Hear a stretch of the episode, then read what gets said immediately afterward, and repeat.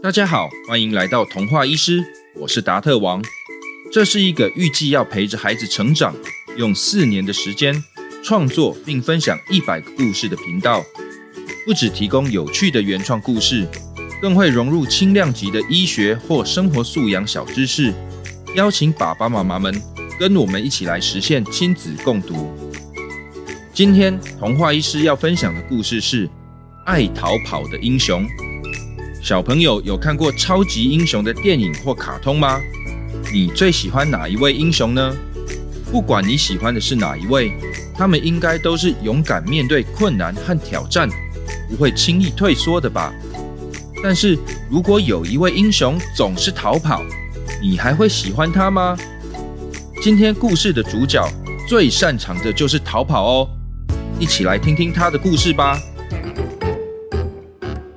超级英雄协会最近招募了几位新人，其中最引人注目的就是忍者了。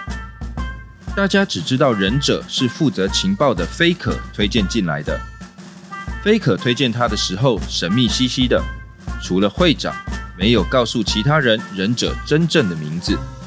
忍者自己也很低调，不太爱说话，出现在大家面前时。总是穿着全套的黑色夜行服，只露出两颗眼神看起来很锐利的眼睛。大家都在猜忍者到底是什么身份，到底有多厉害呢？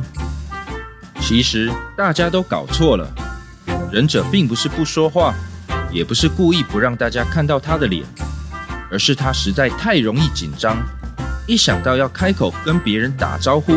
就结结巴巴的说不出话来，而且一结巴就更紧张，常搞得满脸通红。所以忍者干脆少讲话，穿夜行服把脸遮起来。菲可是在一次特别情报任务中意外的受到忍者的帮忙，觉得忍者很有潜力，值得栽培。但刚打算跟忍者说话，忍者就闪得远远的。嘿，别害羞。我是菲可，是超级英雄协会的情报人员。你有兴趣加入我们吗？我我我我我我我是忍忍者。你你你不要太靠过来，我我我我我我会紧张。没那么夸张吧？你刚才帮了我好大的忙，我想我们可以互相认识一下吗？菲可一边说，一边往前跨了一步，把手伸了过去。认认认认识一下可可可以啊，但但是你你你不不要再靠过来了。忍者涨红着脸，突然 的一声，放了好大一个屁，居然就消失了，留下了一脸错愕的菲可。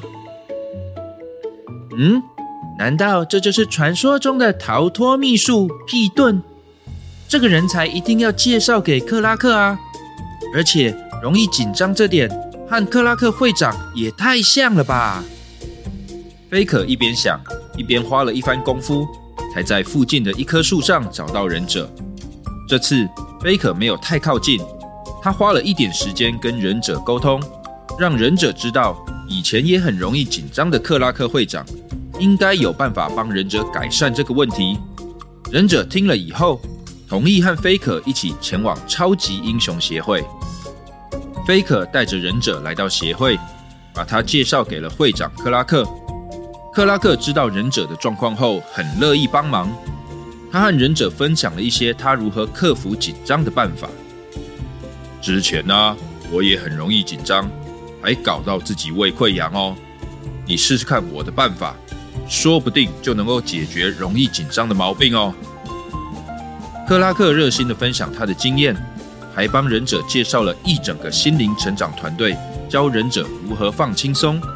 没想到一个月之后，居然完全没效。原来克拉克的方法之所以没效，是因为他和忍者两个人紧张的原因完全不同。克拉克会长是因为所有事情都想一肩扛，压力太大才紧张，但忍者不一样，他是真的很胆小害羞。什么事都有点怕，什么都想闪，搞到最后招架不住会长热情的忍者，根本就是在躲克拉克和他的心灵成长团队。哎，好吧，再这样勉强下去也不是办法。不然，我们先让你跟着其他勇敢的英雄出去见习，说不定哪天你看着看着就会开窍了吧。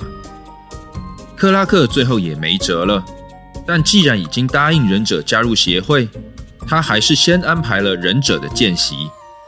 于是，忍者开始以见习英雄的身份，跟着其他英雄一起出任务。虽然克拉克觉得看看其他英雄的榜样，或许就能让忍者勇敢一点，但忍者还是一样胆小，很容易紧张，动不动就逃跑。我我我肚肚子痛，厕厕厕厕所在哪里？在执行任务的关键时刻，雷电侠桑德听到忍者突然这么一问，都还来不及回答，忍者就噗 的一声放了一个屁，消失不见了。还是那一招逃脱秘术屁遁。我我我想尿尿，快快快快快快尿出来了！正在压低脚步声，带着忍者一起变色隐藏身影，准备要绕过一个守卫的幻影奈特。听到忍者突然发出声音，才真的是吓到要尿出来了。两个人拔腿就跑，忍者还跑得特别快。这就是忍者的逃脱秘术——尿遁。经过了一次又一次荒腔走板的引发危机，英雄们越来越害怕有忍者跟着一起出任务。最后只剩下介绍忍者，还有同意忍者加入协会的菲可和克拉克。不得不负起培养忍者的责任，也算是回应了他们两个的耐心与用心。忍者的胆子慢慢慢慢的稍微大了一点，半路逃跑的次数也慢慢慢慢的减少。我说忍者啊，你都来协会快一年了，能不能进步的快一点啊？哎呀，会长，你就不要再抱怨了啦，反正你都帮忙这么久了。忍者他也有进步，不是吗？是有进步了，但是其他英雄很多都还感受不到他的进步啊。见习只能一年，我也想留下忍者，但如果继续这样下去的话，阻力会有点大。在一次比较轻松的侦查任务中，克拉克和菲可你一句我一句的聊着忍者的状况。忍者在他们旁边没出声，反正他也习惯了，而且他也知道菲可和会长都是为了他好。就在这个时候，突然一声巨响，他们的后方出现了一大群人。原来坏蛋们早就发现有人在侦查这个区域了。坏蛋首领悄悄地召集同伙，然后用了坏蛋总部的最新科技——轰隆遁地车，突然出现在克拉克他们的身后。糟糕，人太多了！克拉克紧张地说：“虽然克拉克有办法拖住他们的时间，可是因为对方人数实在太多，就算用完他的时间能量，可能也不够和菲可忍者一起撤退到安全的地方。就在最紧急的时刻，忍者竟然语气坚定地对着克拉克说：‘喂喂会长，交给我吧！忍者不行，你和菲可赶快撤退。’”忍者，这是会长的命令，我们快走吧，不要拖会长后腿。会会会会会长，交交给交给我吧。忍者坚定地重复了一次他的请求。你确定吗？我我我我想保护您您和菲可。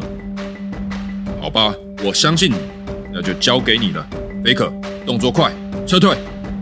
忍者要小心哦。菲可不放心地留下这句话。看着坏人大队越来越接近，克拉克会长和菲可也离开了一段距离。忍者深呼吸。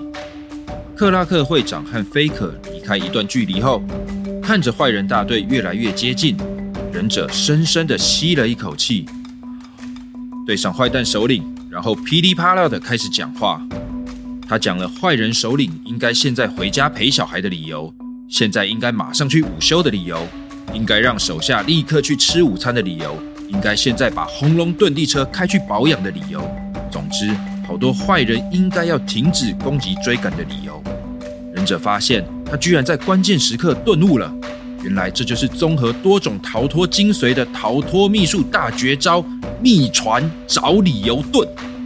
想到要帮一直关心照顾他的菲可和克拉克逃脱，忍者找了各种千奇百怪的理由，越讲越顺，越讲越顺，越讲越顺，最后居然一点都不口急了。而且坏人首领还真的跟他讲起道理来，完全忘了要追赶克拉克。哦，看我的逃脱秘术屁盾！靠着秘术成功拖住坏蛋们的忍者，最后放了好大好大的一个屁，消失在坏蛋的视线中，成功的也让自己摆脱了坏蛋大队，成功让菲可克拉克顺利撤退，而且平安回到超级英雄协会的忍者。这次真的是立下大功了。他这次的表现不但得到所有英雄的肯定，也顺利通过见习，成为了协会的正式成员。他和菲可也成为了曾经共同冒险犯难，能对彼此推心置腹的好朋友。菲可这时候才敢告诉忍者一个之前不好意思说的话：“哎，我跟你说，屁盾的屁真的是太臭了啦。”为了你的健康，应该要饮食均衡，不要只吃肉，也可以配合吃一些益生菌哦。听到关心他健康的菲可这样说，忍者不但没有觉得害羞紧张，反而微微的笑了笑，答应跟着菲可一起调整饮食。他们约好下次要一起去试试看健康蔬食餐厅。忍者要去吃健康蔬食餐厅，嗯。均衡饮食，不要只吃肉，这样子看起来真的对健康比较好耶。不过童话医师也有点好奇，如果忍者的屁变得不臭了，不知道效果还会不会那么好呢？呵 呵大家有没有注意到，忍者一开始讲话的方式有点奇怪啊？为什么总是断断续续、结结巴巴的呢？常常一个字都要重复好几次，没有办法把一句话平平顺顺的讲完。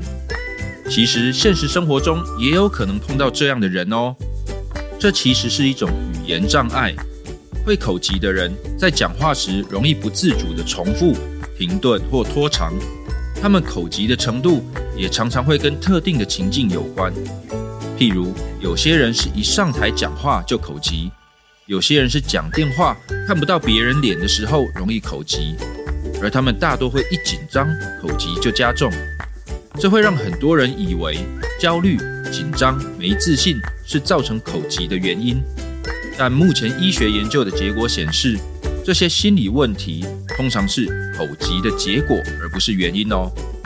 所以，童话医师达特王在这边要特别提醒小朋友三件事：第一，口疾和智慧的高低没有关联，口疾的患者脑袋通常跟大家一样聪明灵活，只是口语表达有障碍。第二，口疾会因为紧张加重，但这并不是紧张造成的，也就是说，患者不是因为没自信才口疾，所以不应该误会口疾患者就是胆小的人哦。